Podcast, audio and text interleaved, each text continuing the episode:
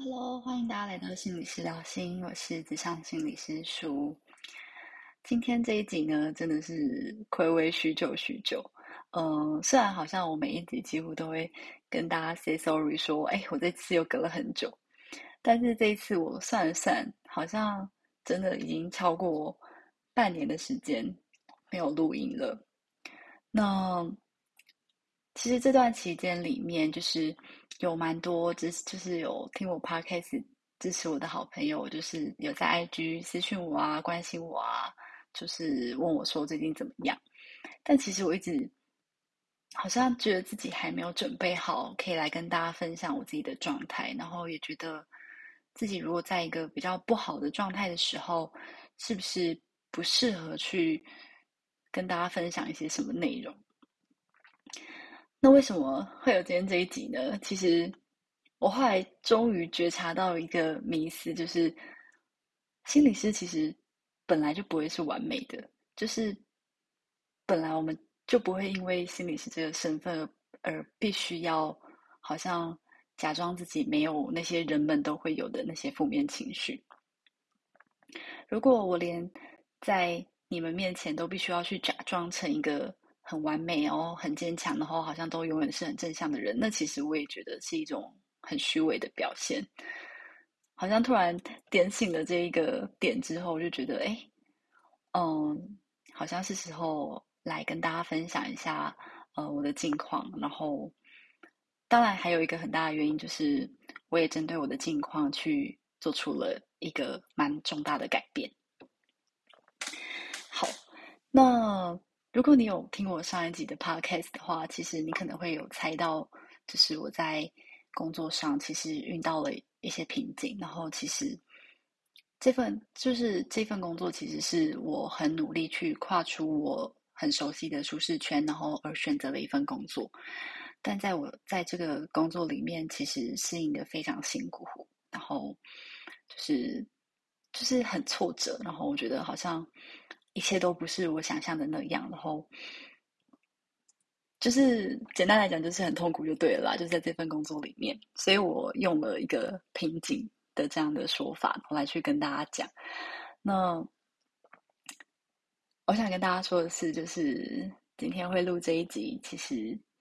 也有一个很重大的前提，就是我终于离职了，我终于离开了那份。对我来说是有毒的工作。那我花了十个月的时间去认清跟了解这件事情。其实我跟大家一样，我也会很担心，说天哪，一份工作都做不到一年，就是或是你好不容易跨出舒适圈了，那你怎么好像这么容易就放弃了？就是是不是很草莓啊？是不是很没用啊？就是你这样。一份工作做这么短，之后的履历是不是会很难看？其实我也挣扎了很久很久，然后也才会就是拖了到十个月，就是这个这么长的时间。不然，其实我觉得可能更早我就应该要去勇敢的去离开这份工作。但是碍于我刚刚讲那些种种因素，对自己的严格，然后让我没有办法很果断的在我发现不对劲的时候，就赶快逃离。这一次我自己觉得回想起来，然后整个过程觉察觉察里面，就会觉得，哎，在那个当下的时候，我怎么没有这个勇气想要去离开？我既然有勇气可以踏进来，我当然有决定权跟有勇气可以离开。但是为什么我好像跨出这一步很容易，但是要离开这一步却这么的困难？哦，总之今天这一集呢，其实想要跟大家分享的，其实是另外一个面向的勇气，关于离职这件事情的勇勇气，然后关于离开一个对自己有毒的一个环境的一个勇气，然后怎么去辨识出，哎，这个工作可能是危害自己的，可能是会让自己不健康的，那。在这样子的环境之下，你有没有办法非常勇敢的再离开这份工作。嗯，今天呢，我就会呃用我自己血泪的 血泪的这过去十个月的一个经验，来去跟大家分享说，呃，我是怎么去检视这份工作对我 产生的毒性，然后嗯，我这些警讯怎么去影响我自己。嗯，以及我最后就是怎么选择离开的这个过程，这样。好，那其实我在这十个月以来啊，就是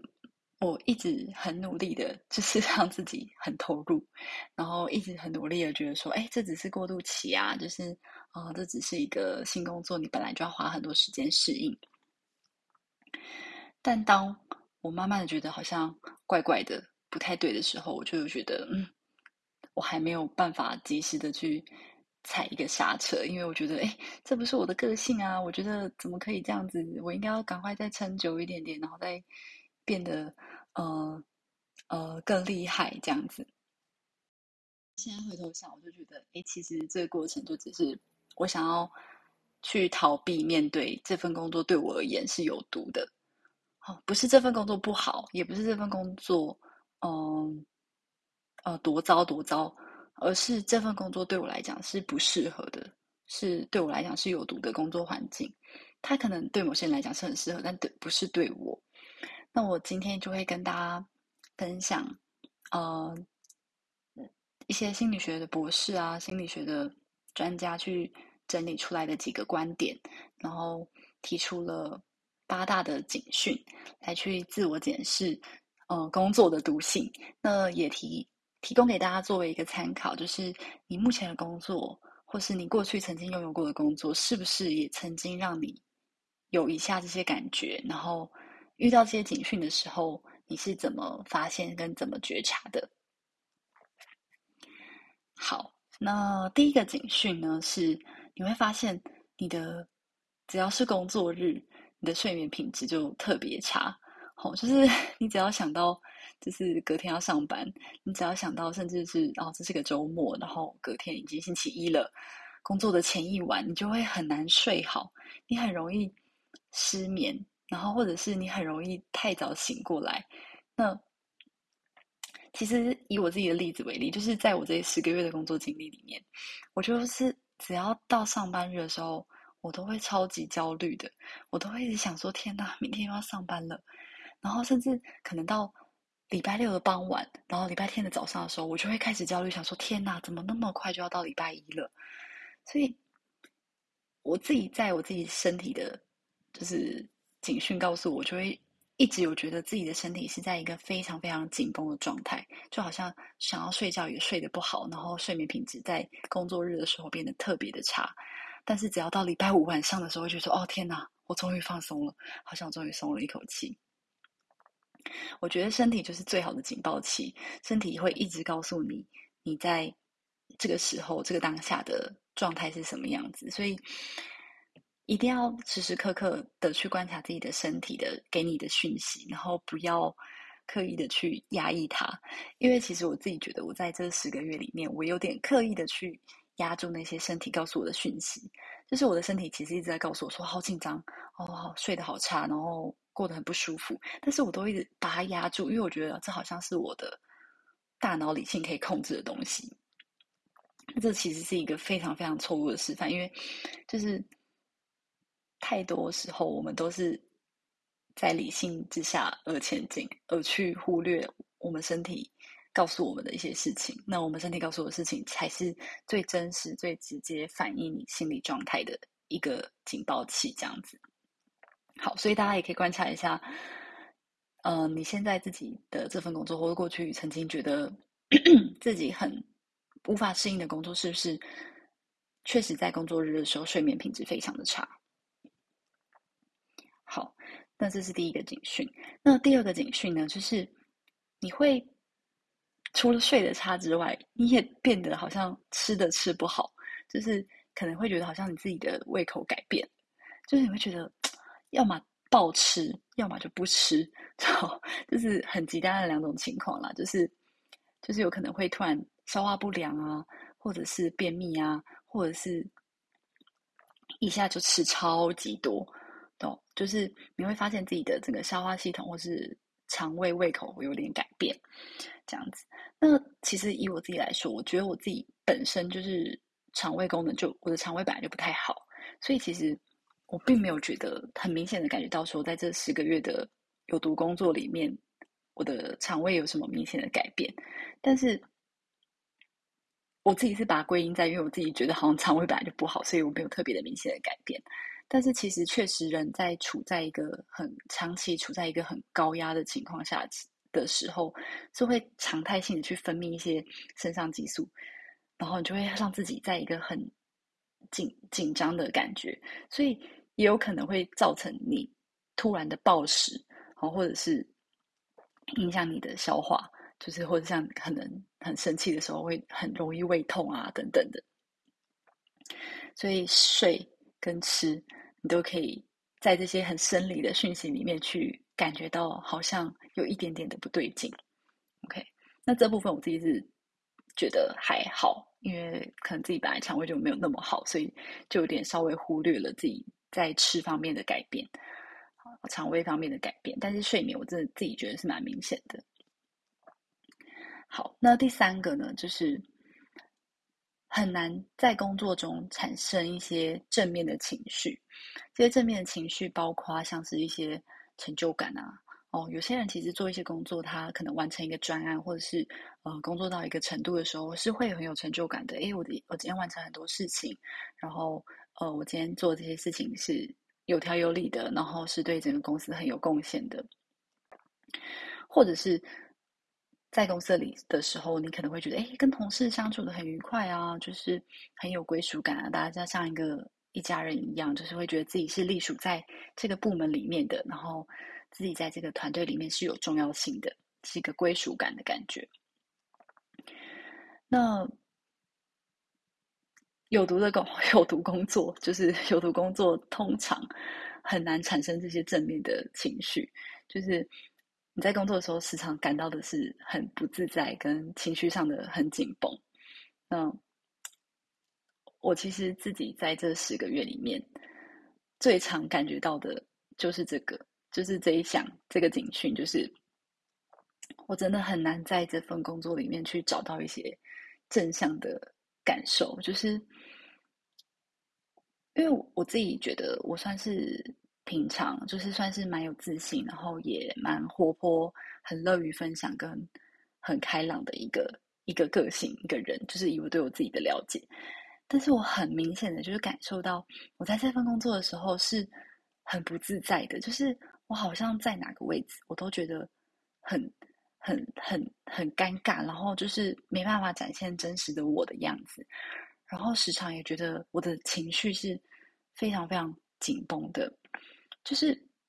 我好像真的像是变了一个人一样，就是好像换了一个人的感觉。就是我变得很少话，然后我也变得就是很没有自信，就觉得自己好像哎做什么都做不好啊，然后觉得自己怎么因为可能很小的事情就被老板念啊，然后就是或是觉得自己做的工作，自己做的。事情是很没价值感的，就是哎，我为什么要做这些事情？这事情这么无聊，为什么要由我来做？就是我完全没办法展现出我平常以为的我的那个自信、活泼、开朗的样子，反而是我感觉到自己变得是唯唯诺诺的，然后让我自信心渐渐消磨掉的一份工作。我觉得这是很可怕的一件事情，就是。当你意识到一份工作会改变掉你平常的个性，跟你平常对自己的认识的时候，那你真的 一定要赶快意识到这份工作对你而言是有毒的，要赶快逃离。所以其实这一点也算是压倒我的最后一根稻草啦。因为就是当我意识到这点的时候，我就觉得天哪，真的不对劲，不对劲，我应该要赶快逃了。就是。如果我会我的个性，我的信自信心会因为一份工作削弱到这种程度的话，那我真的不愿意让这件事情发生。我不想要成为一个我不喜欢的自己。OK，好，嗯，刚刚那个很难产生正面情绪，其实也包括了就是很想要请假这件事情。但其实我自己在请假这部分是还好啦，就是就是我自己 就是算是很毒吗？或者是有一个很不好意思请假的状态，就是我总觉得啊，老板知道我请假的话，他可能又会会对我有一些维持啊，会有一些意见等等的。所以其实我也很努力在这份工作去做到尽可能的满分，然后也让自己。尽可能的不要请假，但是确实有一部分人就是在有毒工作里面，就是会很想请假，很想要，就算你没生病，你也不想进公司，就是无时无刻都想着要退休，想要赶快，呃，离开这份工作这样子。好，这是第三个警讯。那第四个警讯呢，就是你好像经过了一个。足够时间的休息，就是通常我们周末是休息的嘛，周休日的休息嘛。但你还是觉得好累，好累哦，永远都没有办法，就是恢复精神的感觉。就是通常大部分人都会有周一症候群嘛，这是几乎人人都会有的。但是其实一般人不用花太多的时间，他就可以很快恢复一些工作精力。通常可能到礼拜一下午或者礼拜二的时候就已经超级正常。但是如果你的工作是有毒的话，就是就算你周末休息了大半时间，你还是会觉得很累，然后你还是会觉得天哪，一到五也太久了吧？就是会觉得整个整个时间都变得很漫长。所以我自己的经验也是啊，就是觉得好像有人都休息不够，然后对于要上班这件事情是非常焦虑的。好，那。这是第四个，就是你时常的休息了，经过很多休息，但还是觉得很时常觉得很累，这样子。好，那么第五个，频繁的感冒跟生病，哦，就是其实。慢性疲劳啊，慢性压力啊，这种其实对于我们的身体都是会产生一些负担的。就像我讲的，身体就是最好的警报器嘛。所以，当你发现你自己好像开始不断的有一些生病，不断的小感冒，甚至好像都好不了的时候，这也很有可能就是有毒工作的一个警讯，这样子。那以我自己为例，就是我是没有，就是在这段这十个月的。过程当中就是频繁感冒跟生病，我自己是没有这样的感觉，对，但是我就觉得这十个月里面好像要花更多时间去按摩，因为我本身其实蛮爱蛮蛮蛮喜欢按摩的，就是就是好像固定大概可能一个月都会一次或是一到两次的时间去按摩，然后但是我在这十个月的过程里面，我就是。几乎每个礼拜都想去按摩，我就觉得，哦天哪，我真的这礼拜真的太疲累了，我真的一定要赶快去按摩。就是你会发现，你 按摩的频率越来越高，越来越高，然后希望透过按摩来缓解身心的疲劳，但是你会发现，按摩也还是不足以缓解你身心的疲劳。所以其实我觉得都是我的身体在告诉我一些警讯，然后只是我还没有那个勇气去面对这样子。好这是第五个，就是你开始频繁的感觉到自己的生病啊、感冒啊这样。OK，好，那第六个呢？第六个是呃比较少见的身体的状况，比如说像是你会开始很严重的掉头发啊、暴瘦啊、暴肥啊，哦，就是肌肉酸痛啊，就是你平常不会的身体状况都突然冒出来了。好，这其实跟我刚刚前面讲的有，我刚不管睡啊、吃啊、生病感冒啊、身体状况啊，其实这些都是环环相扣的啦。大家可以发现，这些身体讯息其实他们都是一个扣着一个，一个扣着一个的。然后你会发现，好像整个人的身体都越来越不对劲，然后好像有种就是身体贵州海海料料的那种感觉哦。所以，当你也有这样子的。状况，你发现，哎，过去不会有这些身体状况，但是好像进了这个工作之后，就开始有这些少见的身体状况的时候，我觉得是一个很重要的警讯。好，那第七个是，嗯，当慢性压力出现的时候，其实你会发现你的性欲也会大减，就是失去性欲，就是尤其是像是压力长期过大的女性啊，对于性刺激其实也是。比较没有反应的，甚至在性行为的时候会分神这样子。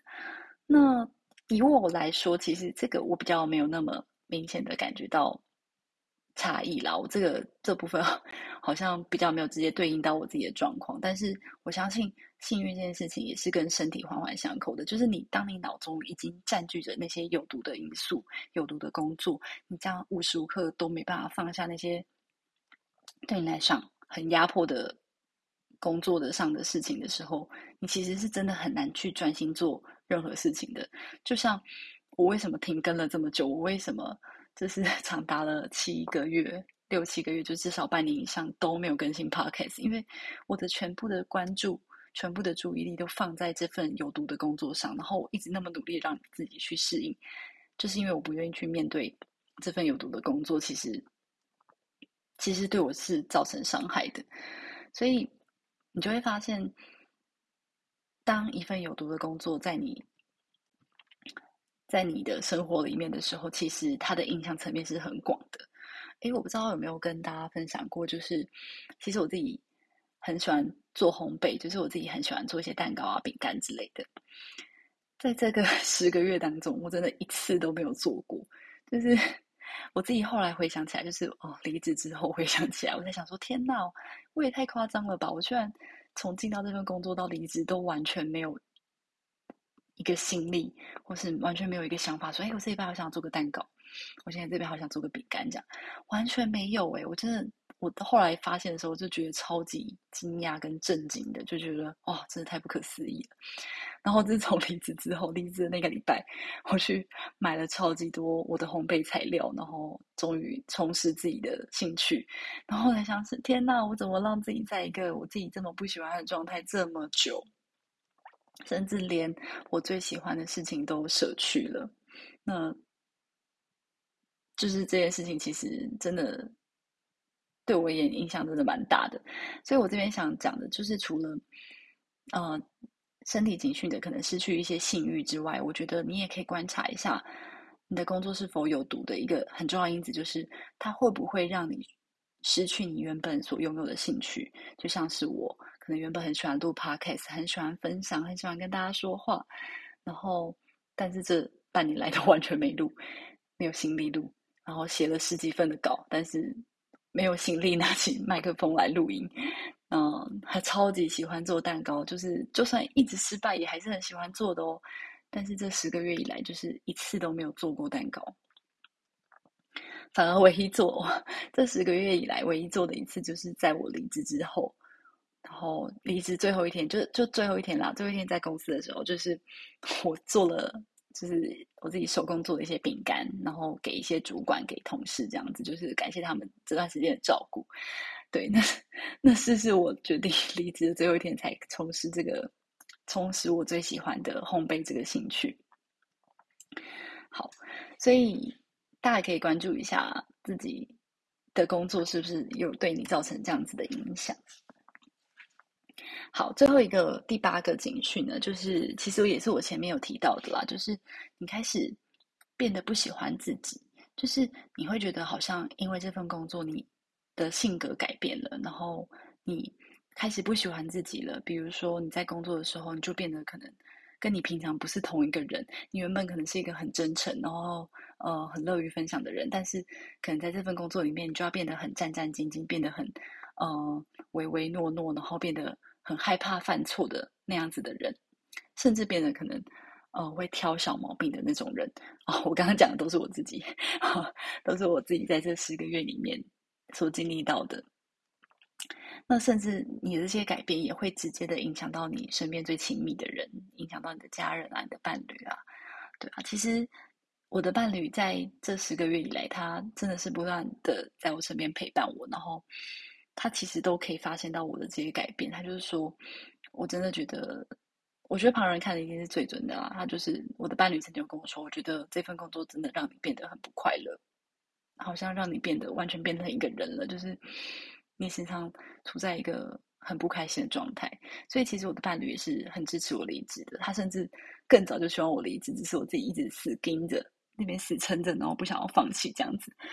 要不然其实他其实大概在前三个月就就就跟我说：“你赶快闪人，你不要再再盯了，这样子就是工作再找就好了。”所以有时候其实我们也可以去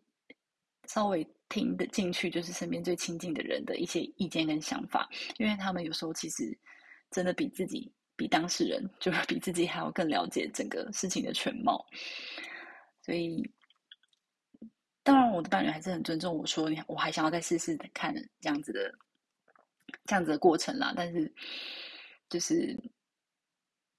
我觉得他点醒我一个很。很重要的一件事情就是，再怎么样，工作再找就好了。没有一个工作是好像你需要花花费你一辈子的心力，或者甚至让你改变你的个性来去适应这个工作。离职已经算是最容易的决定了，相对于你没办法改变你的家庭，没办法改变你的父母，没办法改变，嗯。的很多就是既有的事情，离职离开这间公司已经算是最容易的工的的一个决定了，所以千万让自己在这个过程中是保有选择性的。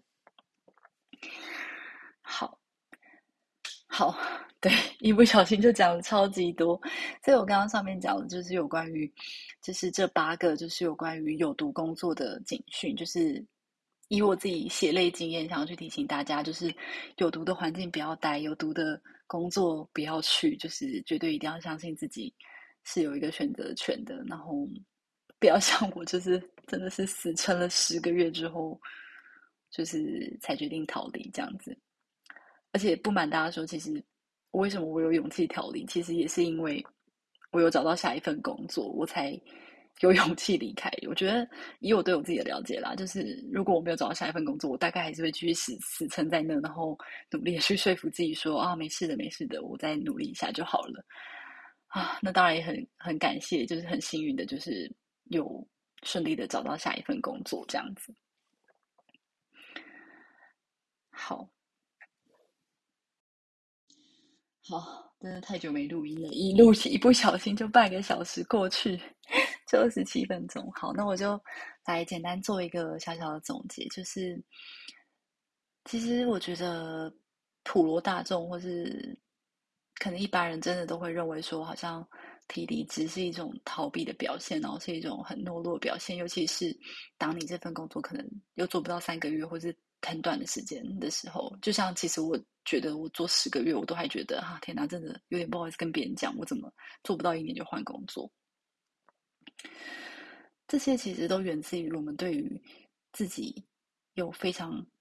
严苛的评价标准，就是我们对自己其实是很严格的，然后我们非常在意这个社会怎么看我们，然后很努力的去满足这个社会的期待，就是好像你要去。凑满年资啊，然后如果你没有达成那样子的履历的话，是不是很难找下一份工作啊？这些其实我完全跟大家一样，我完全理解，也真的完全懂大家的心情，因为我自己从这十个月当中，就是真的是 完全用自身的经验去体验了一份有毒工作对人的危害可以到多大。那。最后的结论想要跟大家讲的是，就是逃避就是很有用，然后但它同时也不是一件可耻的事情。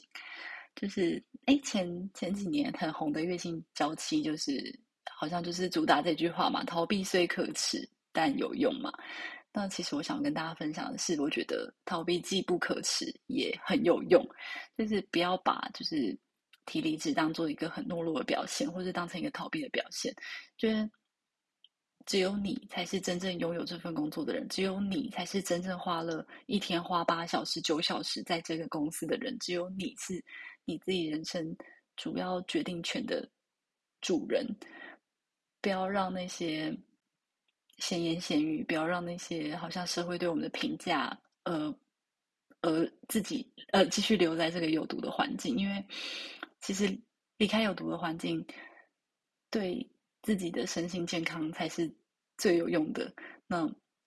如果你一直强迫自己留在那个有毒的环境，只会让自己更消磨，然后更讨厌工作，然后陷入了一个更可怕的恶性恶性的循环里面。那我觉得这是一件很可怕的事情。所以，勇敢踏出的那一步，就是你就像你勇敢踏出舒适圈去换工作一样，那你同样也要有一个勇气去承担。它所带来可能带来的风险嘛，就是可能这份工作是真的不适合的，那你也要及早停损，然后就是真的认错的离开这份工作。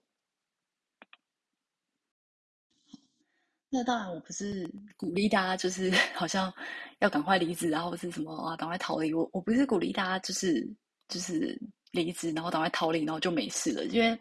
其实不是离职就没事了，反而是你要真正的去。把问题找出来，然后真正的去解析自己想要的到底是什么。就是不是说好像我遇到一个问题逃跑了，我我下辈子呃，我我下一间公司，我下辈子就不会遇到同样的问题了。你真的有可能在下一间公司或是下一份工作又遇到一模一样的问题，所以我们总不可能永远都在换工作嘛。所以每一次的离职或转职，都要好好的去分析。这次我为什么选择离开？那是我的问题比较多，还是这间公司的问题比较多？那真的不要害怕去面对自己的问题，因为就是跟自己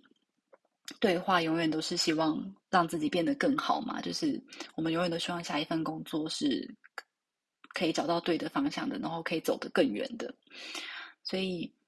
不要害怕去面对。这份有毒工作，因为这份有毒工作，其实我们一定是可以在这个过程里面去认识自己的。我觉得这点很重要，就是尽管我觉得这十个月的工作对我来讲是非常有毒的，而且毒性还不小，但是我还是很感谢我进到这家公司，然后让我去知道说，原来我真的不喜欢什么，原来我真的不适合什么，然后原来我真的可以有勇气的踏出这一步而选择离开，原来我可以接受。工作没有满一年就离开了自己，所以为什么我刚刚说，哎，其实最后离职的最后一天，我还是做了饼干，做了我的 拿手拿手好料给大家吃，就是因为其实我对于这些同事，我还是保持同事跟主管都还是保持着很感谢的心心情的。然后我也相信，因为这份工作，我才会找到自己的问题，然后知道自己不要什么，然后在下一份工作之后，这这个下一份工作。到职之前，然后更确定自己想要的是什么，这样子。所以也不用真的去怨叹自己，好像怎么总总是走弯路啊？说啊，我怎么这么衰啊？怎么进到这个公司，就是好像有点，就是老是走弯路，然后就是遇不到那个 可以赏识我或者是让我发挥的地方的，就是那种抱怨的心理。其实我自己。也是很努力让自己不要有这样的心情，因为我相信，就是找到自己的人生志业本来就不会是笔直的达到目的地，而是你会绕了很远很远的路，但是还是可以了解自己真正的心之所向是什么，然后更确定自己想要的工作、适合的工作会是什么。那不管怎么样，最后都还是可以抵达那个想要的终点的。好。那今天的分享呢，就到这边。就是啊，其实我现在 新工作也到职了啦。然后截至目前为止，觉得算是蛮开心的。但是我还是不敢把话说死，毕竟我又要重新开始了。毕竟我又是嗯，从一间公司又成为一个公司的新人了。所以呃，我实在无法承诺大家能不能。呃，再次如期的更新，然后跟大家分享一些呃我的生活啊，跟大家分享一些心理学。那 p o d c a 一直是我很喜欢的事情，所以如果 大家不介意的话，就是希望还是可以持续的支持我，然后让我在就是这个 podcast 平台上持续的跟大家分享。那我们就下一集再见喽，拜拜。